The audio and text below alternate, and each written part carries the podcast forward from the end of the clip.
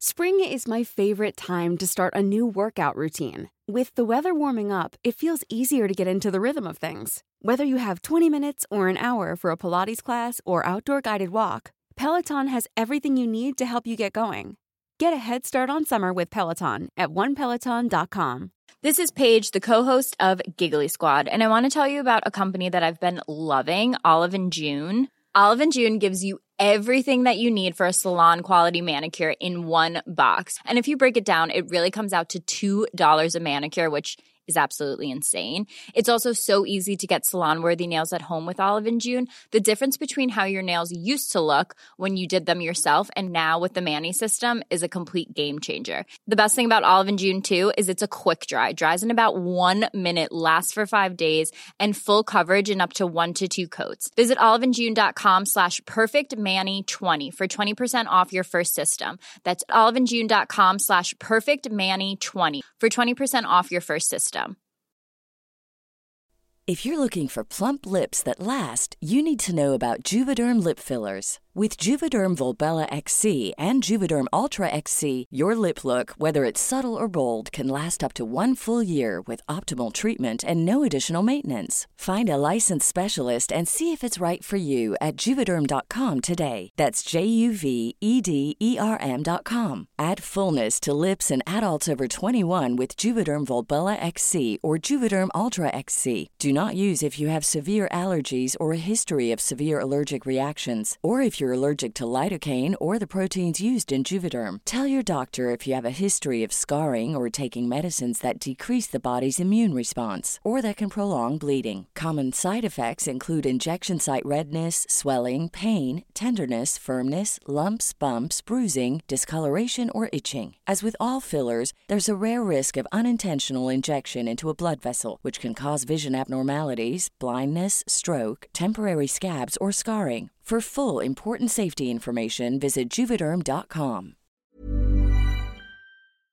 Hello, bienvenidas y bienvenidos a Las Reinas Podcast. Yo soy Larisa y estoy muy contenta y emocionada de traerles historias de reinas reales y honorarias, famosas y no tan famosas.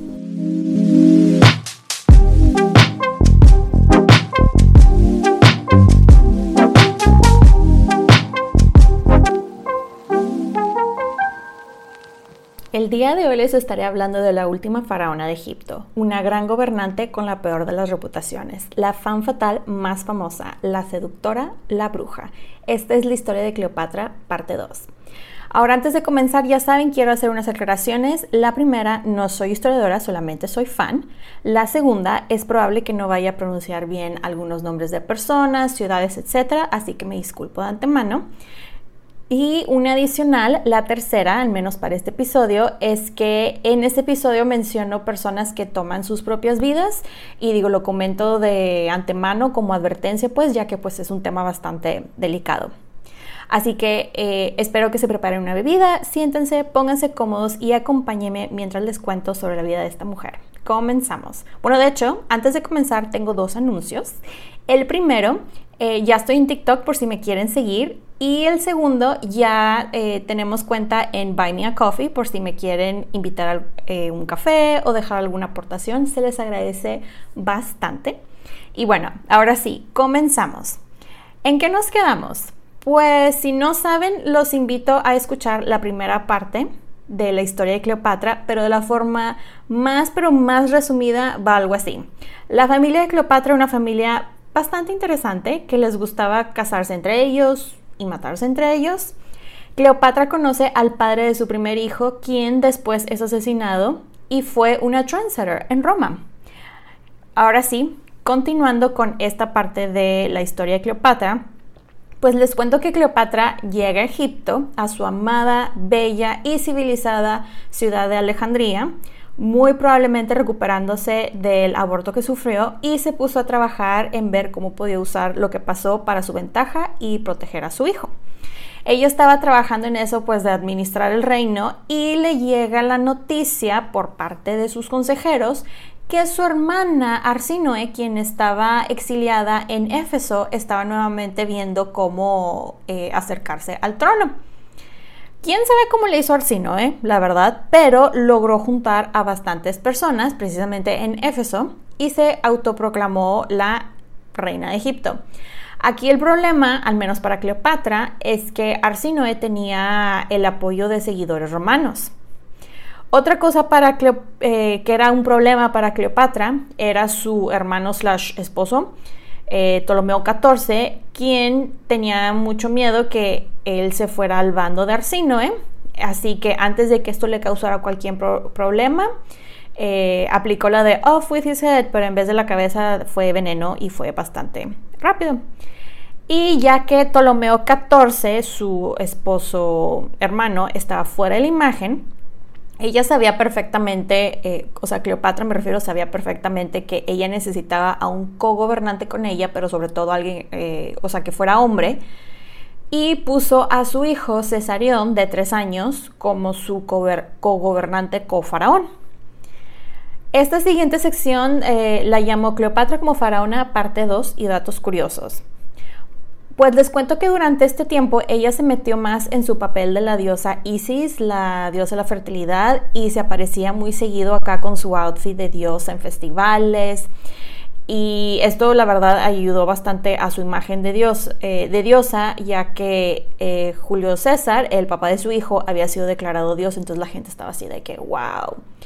La verdad, esto este me hizo bastante interesante. Esto lo del culto de Isis fue uno de sus legados más importantes, ya que ella realmente estaba muy dedicada a este culto, iba a los templos, rendía culto con la gente y esto le dio una popularidad tremenda. De hecho, en el templo de Dendera ella mandó tallar imágenes de ella con el hijo como dioses y ella de hecho trae una doble corona y, y cuánta cosa. Durante este tiempo, ella adicionalmente se dedicó a completar proyectos que su papá había empezado en distintas partes del reino. Mandó construir santuarios en las ciudades de Coptos y Luxor. Su proyecto más grande fue el templo dedicado a Isis que mandó construir en Alejandría, que por todo lo que leí estaba wow, impresionante el templo, pero desafortunadamente se perdió. Otra cosa a la que Cleopatra le dedicó bastante tiempo fue hacer Alejandría que se volviera la capital intelectual del área, eh, como lo había sido antes. Invitó a bastantes científicos, doctores, filósofos. Eh, se fundó una escuela de filosofía en Alejandría durante este tiempo. Salieron bastantes textos del área médica. Digo, lo que había de medicina en aquellos tiempos, ¿verdad? Se cree que Cleopatra escribió sobre cosméticos, sobre peinados, pesos, medidas y aunque no se cuenta exactamente con esos textos, al parecer ella tenía una cura para la calvicie que consistía en pedazos de ratones quemados con pedazos de dientes quemados de caballos, médula de venado, grasa de oso y corteza de caña, que al parecer esto se mezclaba con miel y se ponía en, en la cabeza hasta que te salía cabello. No estoy segura el porqué de estos ingredientes o cómo funcionaba, pero al parecer sí funcionaba porque se molestaron en anotarlo. Eh, les cuento que Plutarco escribió que ella, y cito, experimentó con muchos venenos y era esto para ver cómo funcionaban los venenos. Eh, eh, después ahí se pasó a los animales venenosos. Cleopatra era una mujer bastante curiosa, honestamente. Fun fact de Cleopatra, ella está mencionada en el Talmud dos veces, ya que la elogian por su gran eh, curiosidad científica y por estar interesada en los experimentos de doctores y cirujanos. Esto fue porque ella llevó a cabo unos experimentos en mujeres que estaban presas para ver en qué momento el feto se convertía en embrio. La verdad no quise indagar bastante, pero sí este, se me hizo un detalle bastante curioso e interesante y por eso se los quería mencionar. Además, les cuento que Cleopatra construyó un templo para la diosa Ator, quien era la diosa de la alegría, de la maternidad y del amor y embarazadas, y también ayudaba a las mujeres en los partos. Y en esos, templos eh, daban dinero y medicinas para apoyar a las mujeres. Básicamente se dedicaba a la salud femenina y Cleopatra compartió varios de sus consejos de métodos anticonceptivos. Lamentablemente para Cleopatra, eh, en este tiempo hay otra hambruna que ella tuvo que volver a sacar el grano de los almacenes reales para poder alimentar a la gente. Y peor aún, aparte de la hambruna, llega una plaga que mata a muchísimas personas. Y aunado a esto, Roma decide que era una muy buena idea empezar otra guerra civil, lo cual le afectó bastante a Cleopatra. No voy a entrar en detalles este, porque son varias personas y esta parte no es muy relevante a nuestra historia. Cleopatra, como saben, pues se había quedado sin protector romano y ya necesitaba uno. Y de aquí nos vamos a ir a la parte que me imagino que muchos de ustedes eh, están esperando, a la cual voy a llamar el amante 2.0.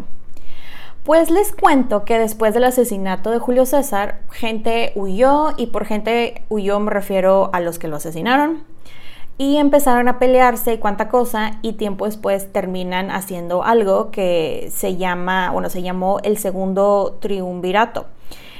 Aquí hay tres personas involucradas, pero para esta historia nos interesan dos de estas personas y estas personas son Octaviano y Marco Antonio. Octaviano, les cuento que era el hijo adoptivo de Julio César, eh, quien de hecho él es el, que se convierte en el, como primer ya rey de Roma. Y eh, Marco Antonio, les digo, él era un eh, gran general, gobernador, cónsul, tenía muchos títulos, cuánta cosa, ¿no? Y él estaba, la verdad, muy bien este, parado en Roma por sus logros y su reputación militar. Es a lo que voy a llegar. De esta guerra eh, que les acabo de decir que estaba peleando Roma, Cleopatra eligió primero ayudar al otro bando, pero después elige ayudar a Marco Antonio y Octaviano. Y la verdad, por elegir, realmente no le quedó de otra que a Cleopatra, porque de hecho llegaron hasta Egipto y ella, ¿y, qué hago? ¿Y cómo, no? Pero eh, después se da cuenta que pues ellos estaban perdiendo y dijo, pues yo aquí de ahora en adelante soy Tim Octaviano y Marco Antonio, ¿no?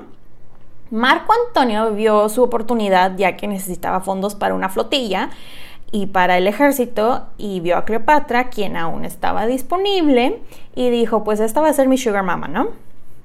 Voy a hacer una breve pausa para hablar de Marco Antonio, este, ya que él para estas alturas de la historia, él tenía más o menos, eh, creo que unos 41 años. Según los escritos, él era un hombre muy guapo y cito, tenía el cabello rizado, una mandíbula muy cuadrada, un cuerpo cincelado y gozaba de excelente salud. Y la verdad, por todo lo que leí de él, era un, un hombre bastante inteligente, un excelente negociador, aparte de ser muy coqueto.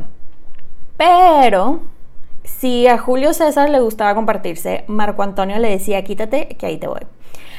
Hay muchísimos relatos de sus affairs con muchas mujeres romanas que por lo que entendí, si un hombre quería una posición de poder o algo por el estilo, siempre eran las mismas 10 mujeres romanas.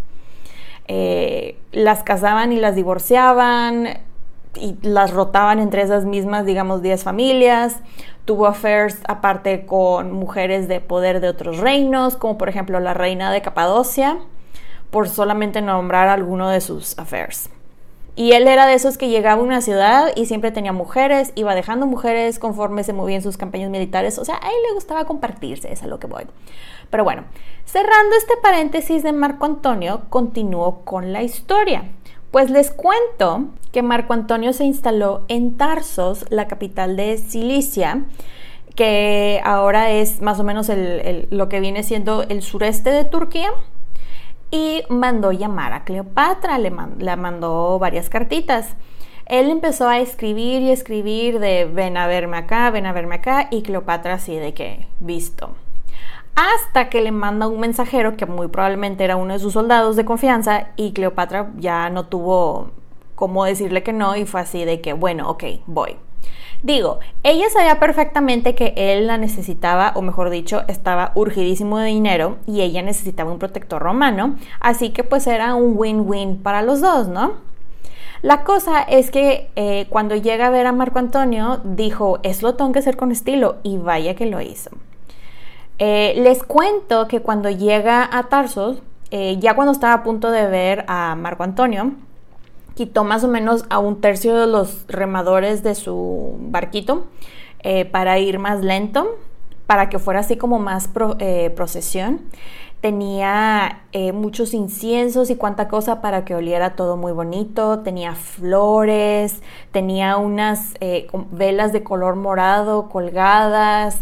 Y los remos eh, eran plateados y brillaban, cuando los levantaban brillaban con el sol, tenía una orquesta de flautas y liras y cuánta cosa. O sea, imagínense la escena, todo lo que les acabo de escribir y luego ella estaba así como inclinada debajo, eh, debajo de una cubierta con tela de oro, vestida como la diosa Venus y tenía a unos niños que estaban vestidos y pintados como cupidos a sus lados echándole aire con hojitas, ¿ok?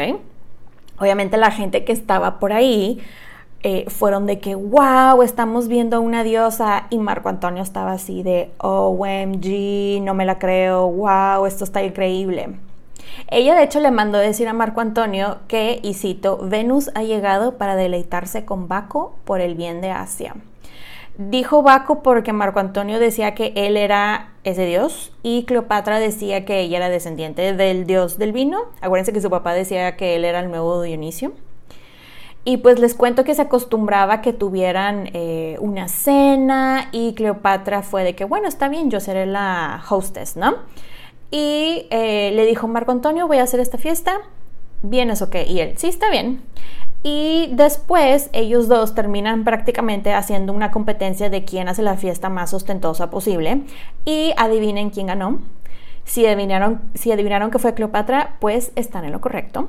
Ella eh, preparó cuartos y cuartos para los banquetes los platos eran de plata y oro, las paredes estaban llenas de flores, los vasos en los que le servían el vino eran, eh, tenían piedras semipreciosas incrustadas y al final de la, cena mandó a Marco Antonio y a sus hombres con regalos que incluían los, eh, varias de las cosas de la mesa, de oro y de plata y eh, incluían a un esclavo y caballo por persona. Básicamente el caballo era para cargar todos los regalos que les habían dado. En una de esas cenas lujosas es la famosa historia que eh, les había eh, comentado en el primer episodio de la perla de Cleopatra. Pues resulta ser, como, este, como les dije en el episodio pasado, que Cleopatra tenía, ella era muy fan de las perlas, las puso de moda y ella era la dueña de las perlas que supuestamente han sido las más grandes que han existido y todo eso, ¿no? Bueno, en una de esas cenas de ganarle a, en cuestión de opulencia a Marco Antonio, em, ella se quita uno de sus aretes, eh, que era de perla, le pide a un sirviente eh, un vaso con vinagre y avienta la perla al vaso con vinagre y después se lo tomó slash comió. Dirán ustedes, ¿las perlas se disuelven en vinagre? Pues la respuesta a eso es sí, sí se disuelven, pero no es algo instantáneo. Según lo que dice el Internet, en mi muy breve investigación, eh, tienes que dejar la perla en vinagre más de 24 horas.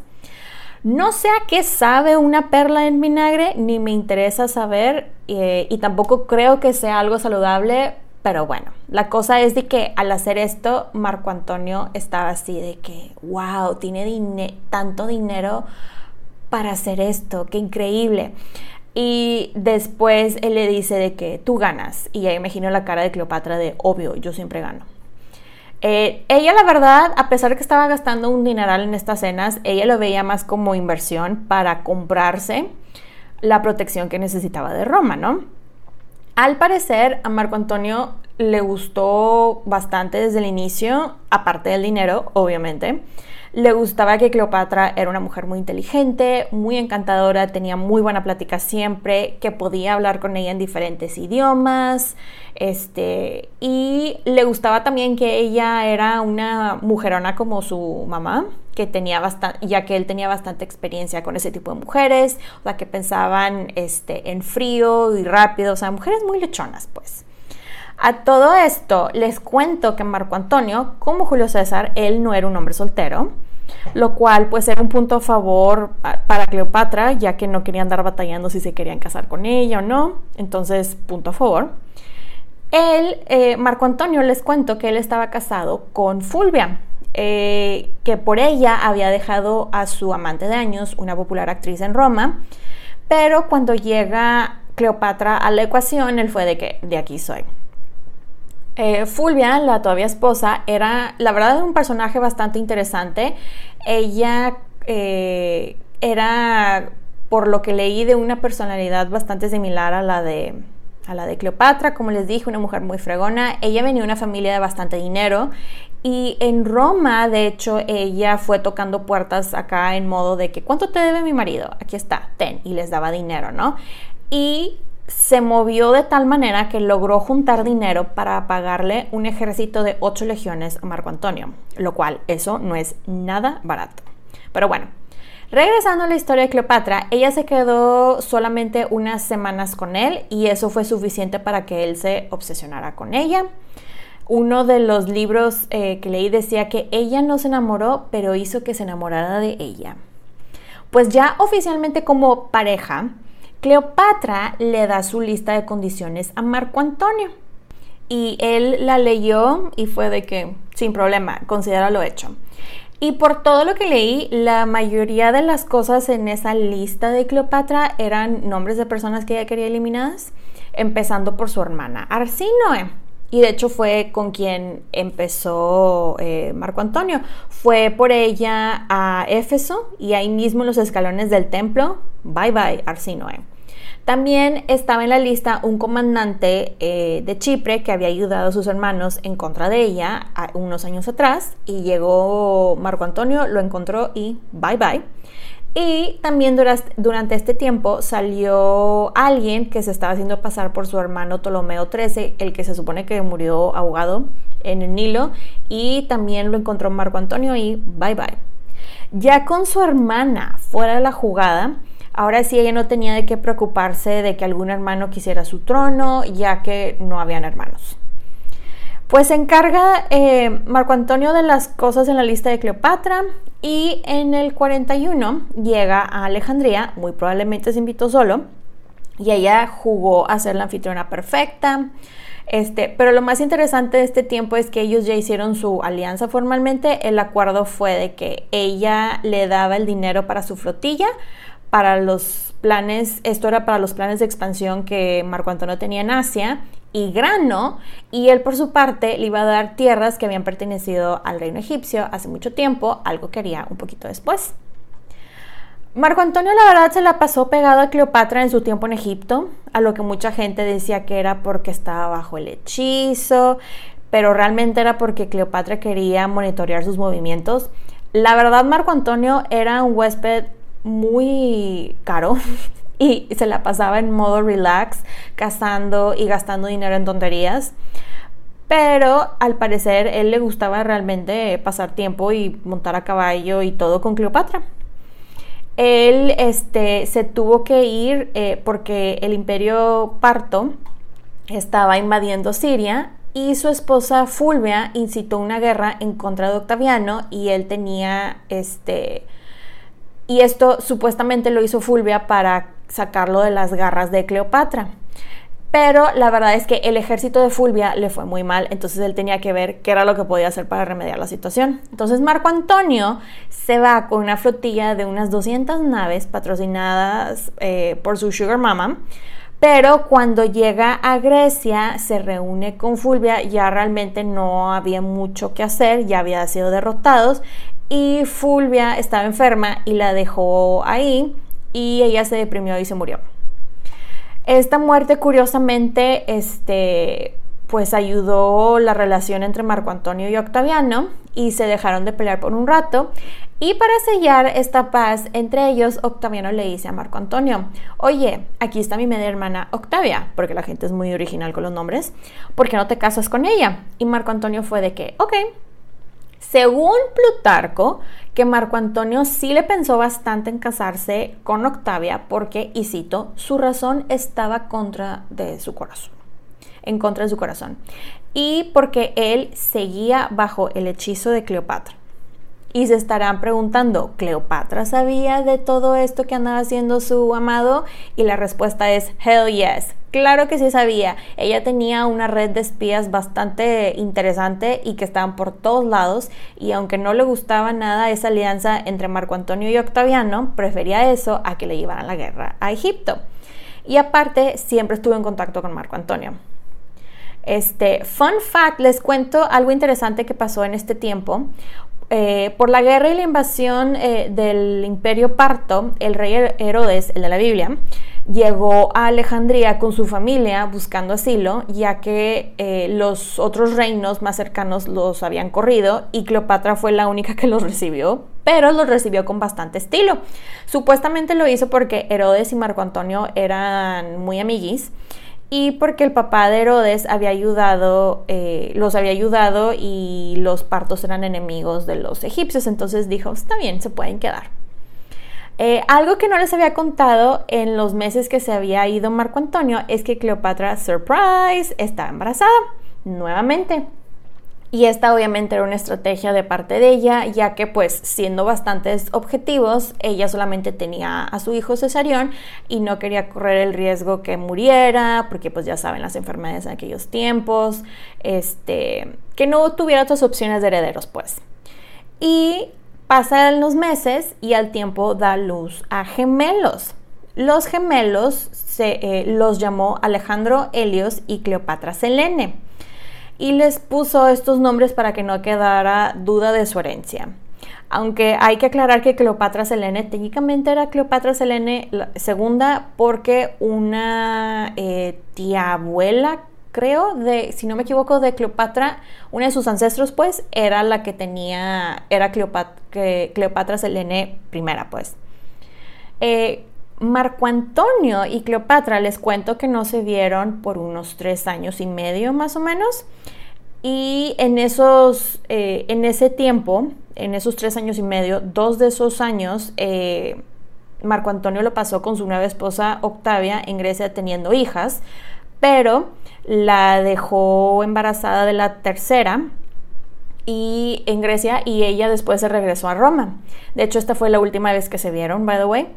Y en el 37 antes de Cristo le manda un mensaje a Cleopatra de puedes venir a verme a Antioquía, please. Y ella de que, ok, está bien. Y pues se puso a hacer las maletas para ir a verlo, ¿no? Pero esta vez la, eh, que la mandó llamar era porque estaba urgidísimo de dinero, nuevamente, y eh, le necesitaba ese dinero de ya por la nueva guerra en Asia. Cleopatra no fue sola esta vez, se llevó a sus hijos para que conocieran a su papá y él cuando los conoció fue de que son míos. La verdad él estaba muy emocionado porque una, uno de ellos era hijo varón y dos, eh, porque sus hijos estaban en línea de sucesión para el trono en Egipto y muy probablemente dijo, ya la hice. Cleopatra la verdad estaba muy contenta que Marco Antonio le hizo caso y organizó la parte del este del imperio como ella le había aconsejado ya que al parecer estaba organizado de una manera que era un desastre. Marco Antonio dio concesiones, hizo tratados, tierras, cuánta cosa, organizó el ejército, que de hecho este era uno de los problemas más grandes que tenía eh, los romanos en esa parte del imperio. Y obviamente pues llega el chisme a Roma, que, y cito, otro buen hombre y pobre hombre ha caído en las garras de esa seductora. Y pues la verdad Marco Antonio, él estaba muy emocionado, él estaba muy feliz que le estaba yendo bien en las batallas que había tenido y cuánta cosa, y le dio a Cleopatra eh, y a sus hijos tierras que no tenía realmente autoridad de dar, como Coele Siria, que es parte del Líbano, y Sirene, que ahora es eh, Libia, bueno, una parte. Eh, y una parte de Cilicia, eh, que esto es en, en Turquía ahorita, y partes de Creta. Aquí está interesante la cosa porque está como 50 y 50 si Marco Antonio tenía la autoridad para dar esas tierras o no. Eh, por un lado leí que sí, que sí podía dar esas tierras ya que había dado bastantes concesiones y todo eso para poder negociar, pero hay otras fuentes que dicen que no, que él no tenía ese poder y por eso esto fue un problemón tiempo después.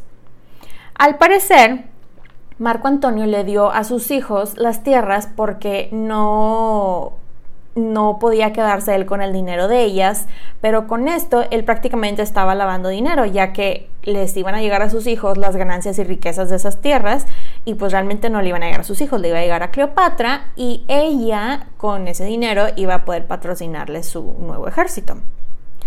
Con estas tierras les cuento que Cleopatra fue gobernante de prácticamente toda la costa del Mediterráneo de lo que ahora es Libia, Israel, Siria, parte del sur de Turquía y pedazos de Judea. Y el imperio eh, Ptolomeico no había estado tan wow desde sus inicios, honestamente. Entonces, Cleopatra decidió que el año 37 iba a ser su año 1 nuevamente como faraona y que de ahora en adelante ella era la reina Cleopatra, la diosa, la joven, la que ama a su padre y ama a su patria. Ese era su título, lo cual está muy largo, pero bueno. Eh, les cuento que Marco Antonio se va a otra campaña militar y Cleopatra se regresa a Egipto y, sorpresa, está embarazada nuevamente. Y por lo mismo del embarazo eh, fue un viaje bastante largo y con muchas pausas. Y en una de esas pausas eh, pasó por Judea, en donde ahora ella se quedó con Herodes en su palacio. Algo que se me hizo muy, muy interesante de esta visita es que ella realmente aprovechó la parada en Judea para negociar varias cosas eh, comerciales, en especial una cosa que se llama bitumen, que se saca del mar muerto. Es algo que se usa en diferentes cosas como incienso, en asfalto y al parecer esto eh, hacía las naves que fueran a prueba de agua, o sea, porque se las parchaban, por decirlo de esa manera. Y la cosa es que Marco Antonio le había dado los derechos de esto a Cleopatra, de, de extraer o de usar el bitumen ese. Era una concesión, la verdad, bastante lucrativa. Y también tenía concesión sobre dátiles, una cosa así, fue parte de lo que ella negoció. Al final, ella fue la que más ganó en estas negociaciones y Herodes tuvo que ceder a bastantes de las cosas que ella le pidió. Él, la verdad cedió porque sabía que si no cedía corría el riesgo de que llegara Marco Antonio con el ejército y su estancia en el trono la verdad no era algo muy estable, entonces dijo pues mejor le doy lo que quiere y ya, así queda. La cosa es que cuando Herodes eh, cedió a mucho lo que ella quería, sus consejeros fueron con él de que, pero ¿por qué hiciste eso? Bla, bla, bla. Y la respuesta de él fue, es que ella me sedujo porque es una bruja. Y la gente, claro, si ya sabíamos que era una bruja, ¿cómo lo permitimos? Y digo, obviamente porque era mujer, este, obviamente porque una mujer es buena negociando, automáticamente es bruja, ¿verdad? Pero bueno, incluso les cuento que Herodes comploteó para matarla, pero eh, varias personas le dijeron, no creo que sea una muy buena idea porque se te, se te van a echar encima y él dijo, sí, ¿verdad? Y terminó decidiendo que mejor no era buena idea que la mataran. Pues llega ella a Egipto y se instala en Alejandría y al poco tiempo nace su cuarto y último bebé a quien llamó eh, Ptolomeo Filadelfo en honor eh, a quien fue Ptolomeo II, quien tuvo el supergigante reino de Egipto, tal como lo tenía Cleopatra en ese momento. Cleopatra la estaba pasando muy bien, tenía cuatro hijos, uno de ellos hijo del, dios y mártir romano, tenía el imperio como sus ancestros lo habían tenido cientos de años antes, tenía la protección de Marco Antonio. ¿Qué podría ir mal? Pues les cuento. El Senado manda a Marco Antonio a combatir al imperio parto o eh, el imperio arsácida, también tenía ese nombre, quienes llevaban un rato haciendo unos destrozos impresionantes en sus intentos de conquista. Este fue el, imperio iraní muy poderoso en aquellos tiempos. De ahí, este, eh, ahí se quedó Marco Antonio varios años, perdiendo y perdiendo contra el imperio parto. La verdad es que sabían, o sea, los romanos sabían que era una causa perdida, pero aún así lo mandaron. Y como no le podían eh, o querían echar la culpa a Marco Antonio de las derrotas que los romanos estaban sufriendo, adivinen a quién le echaron la culpa. 3, 2, 1. Pues eh, si adivinaron Cleopatra, están en lo correcto. Supuestamente ella tenía la culpa de las derrotas romanas en las campañas de Marco Antonio, ya que él no podía concentrarse por su amor y devoción hacia ella, que se moría por regresar a sus brazos y cuánta cosa. O sea, si me pudieran ver ahorita verían mi imagen del mini violín dramático, ¿verdad?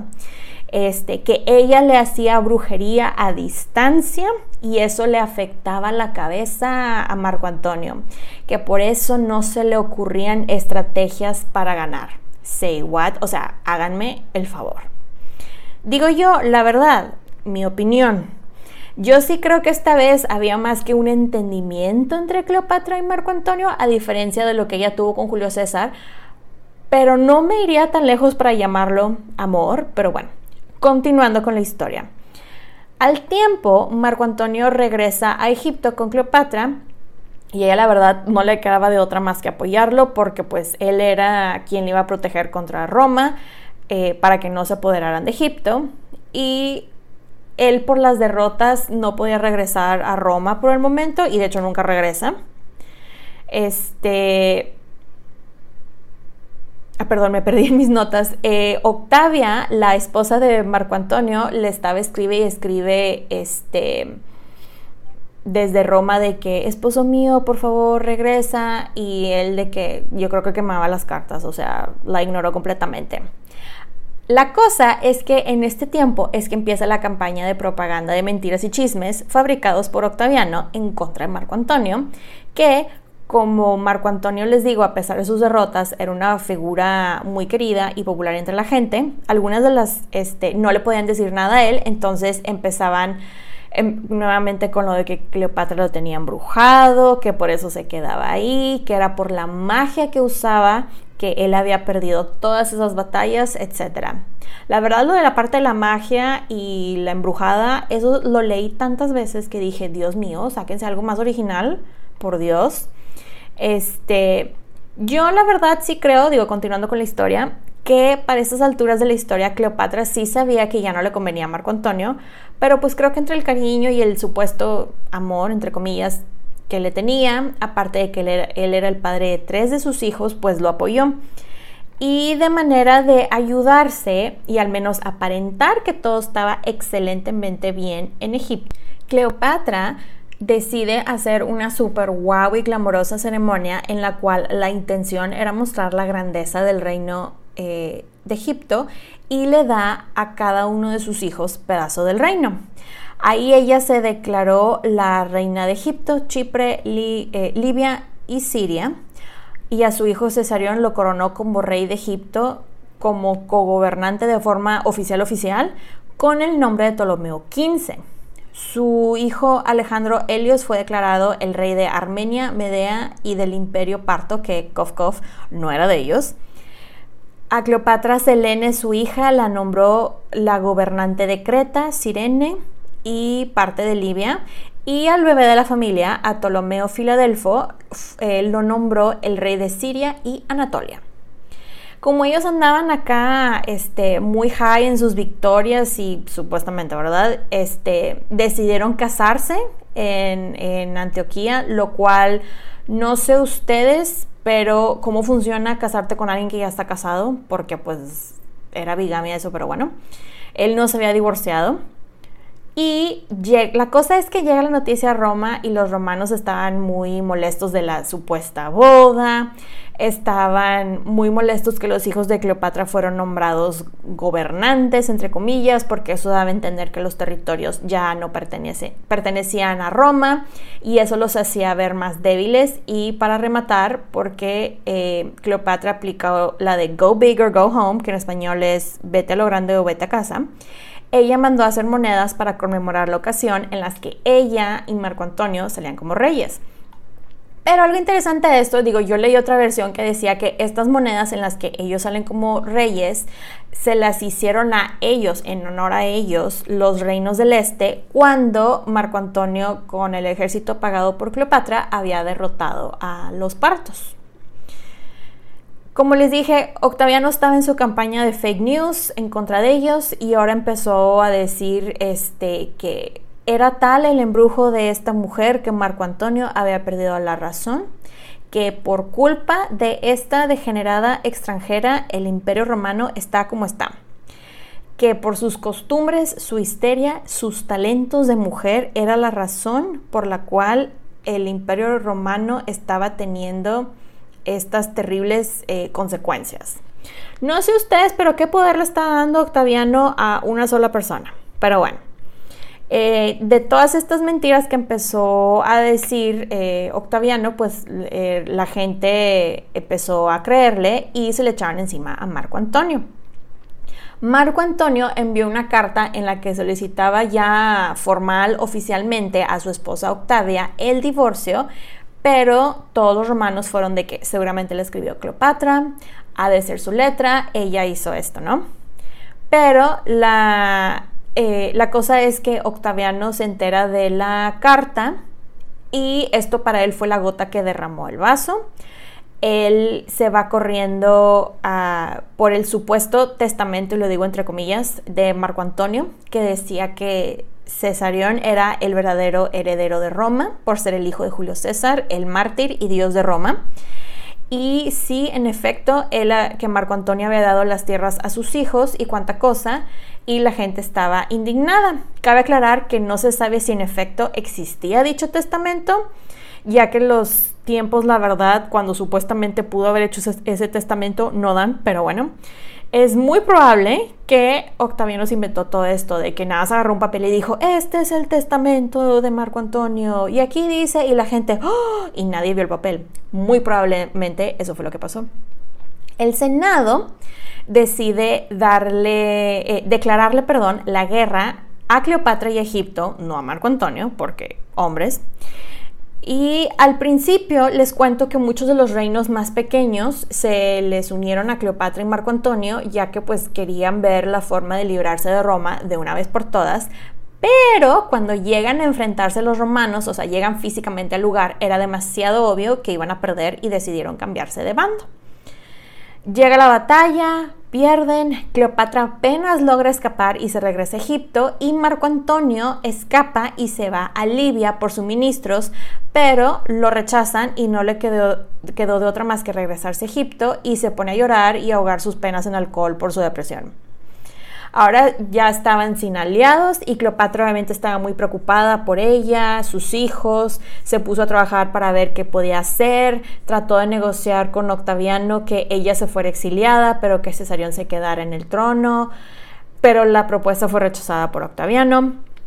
Al parecer, eh, Cleopatra, tanto Cleopatra como Marco Antonio le escribieron constantemente a Octaviano y las cartas que, por ejemplo, Marco Antonio enviaba con mensajero, él los mandaba, Octaviano los mandaba a matar. Y ella, y por parte de Cleopatra, ella en todas sus cartas se sabe que siempre estaba jugando por sus hijos y Octaviano fue de que, visto. Y bueno, pues llegamos al final. En el año 30 eh, hubo otra batalla en la que todo lo que pudo haber salido mal, salió mal. En serio, yo lo estaba leyendo y fue de, ay Dios. Y Marco Antonio decide que quería morir con dignidad como un buen soldado romano y agarra una espada y se apuñala en el estómago para suicidarse. Pero lo único que hizo fue tener una larga y dolorosa muerte. Ah, de hecho, su, su séquito cercano lo agarró y se lo llevaron a Alejandría. Y si y, él, y llegó a Alejandría y todo, y si creen los relatos más románticos, él murió en los brazos de Cleopatra. Pues llega Octaviano a Alejandría y Cleopatra estaba de que, ¿qué hago? ¿Qué hago? ¿Cómo me salgo de aquí? ¿Cómo saco mis hijos? Que para todo esto les cuento que el mayor, Cesarión, él había logrado escapar con un pequeño grupo de seguidores al sur. Fue el único que logró salir. Octaviano dijo, pues ya estoy en Egipto.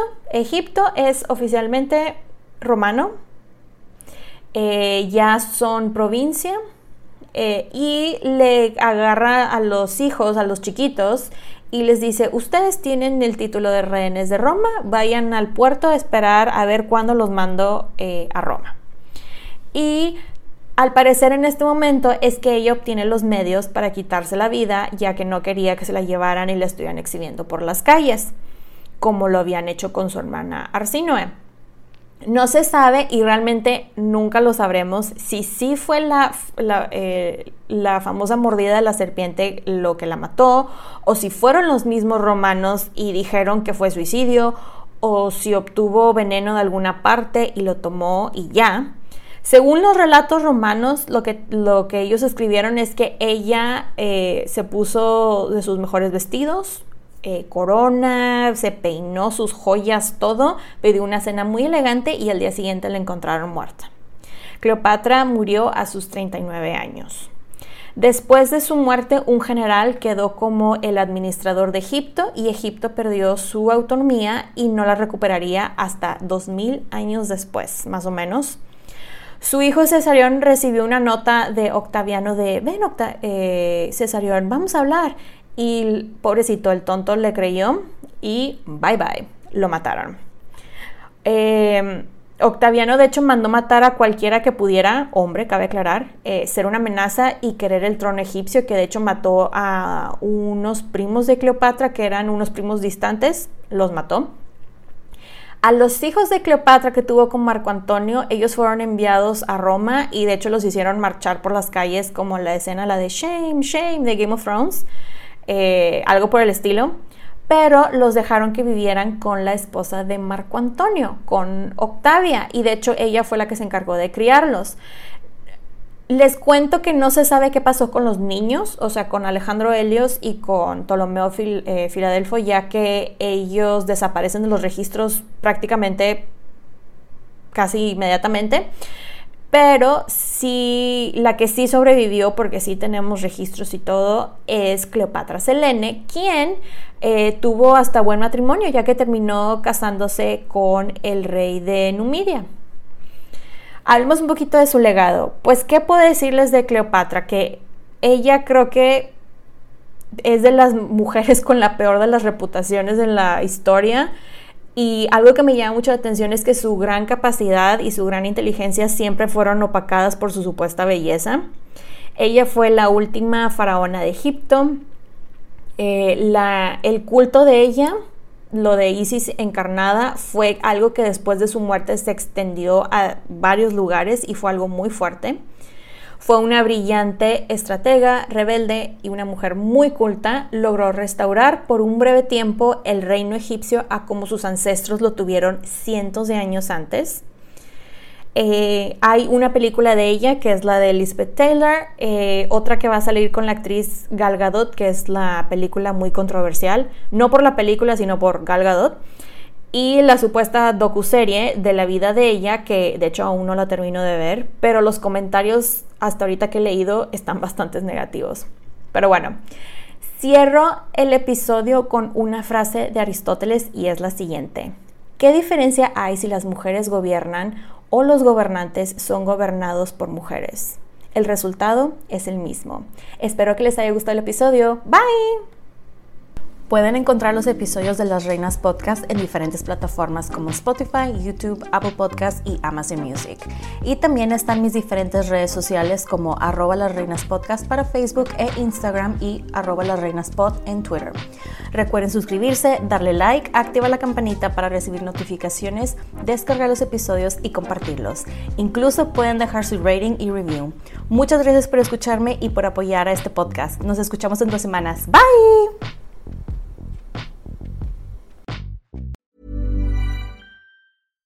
How would you like to look five years younger? In a clinical study, people that had volume added with Juvederm Voluma XC in the cheeks perceived themselves as looking five years younger at six months after treatment. Look younger, feel like you. Add volume for lift and contour in the cheeks with Juvederm Voluma XC. Reverse signs of aging by adding volume to smooth laugh lines with Juvederm Volure XC. For important safety information and to find a licensed specialist, visit juvederm.com. That's J U V E D E R M.com. Not for people with severe allergic reactions, allergies to lidocaine, or the proteins used in Juvederm. Common side effects include injection site redness, swelling, pain, tenderness, firmness, lumps, bumps, bruising, discoloration, or itching. There's a risk of unintentional injection into a blood vessel, which can cause vision abnormalities, blindness, stroke, temporary scabs, or scarring. Talk to a licensed specialist to find out if it's right for you. Hey, it's Paige DeSorbo from Giggly Squad. High quality fashion without the price tag. Say hello to Quince. I'm snagging high-end essentials like cozy cashmere sweaters, sleek leather jackets, fine jewelry, and so much more. With Quince being 50 to 80% less than similar brands. And they partner with factories that prioritize safe, ethical, and responsible manufacturing. I love that. Luxury quality within reach. Go to quince.com slash style to get free shipping and 365 day returns on your next order. Quince.com slash style. Hey folks, I'm Mark Marin from the WTF podcast, and this episode is brought to you by Kleenex Ultra Soft Tissues, your ally to help tackle your allergy symptoms this season. I love the change of seasons, but nobody loves pollen and all those other things floating in the air that make you sneeze during this nice weather. Kleenex Ultra Soft Tissues are hypoallergenic and allergist approved, so fight back against watery eyes and runny noses without worrying about irritating your skin. For this allergy season, grab Kleenex and face allergies head on.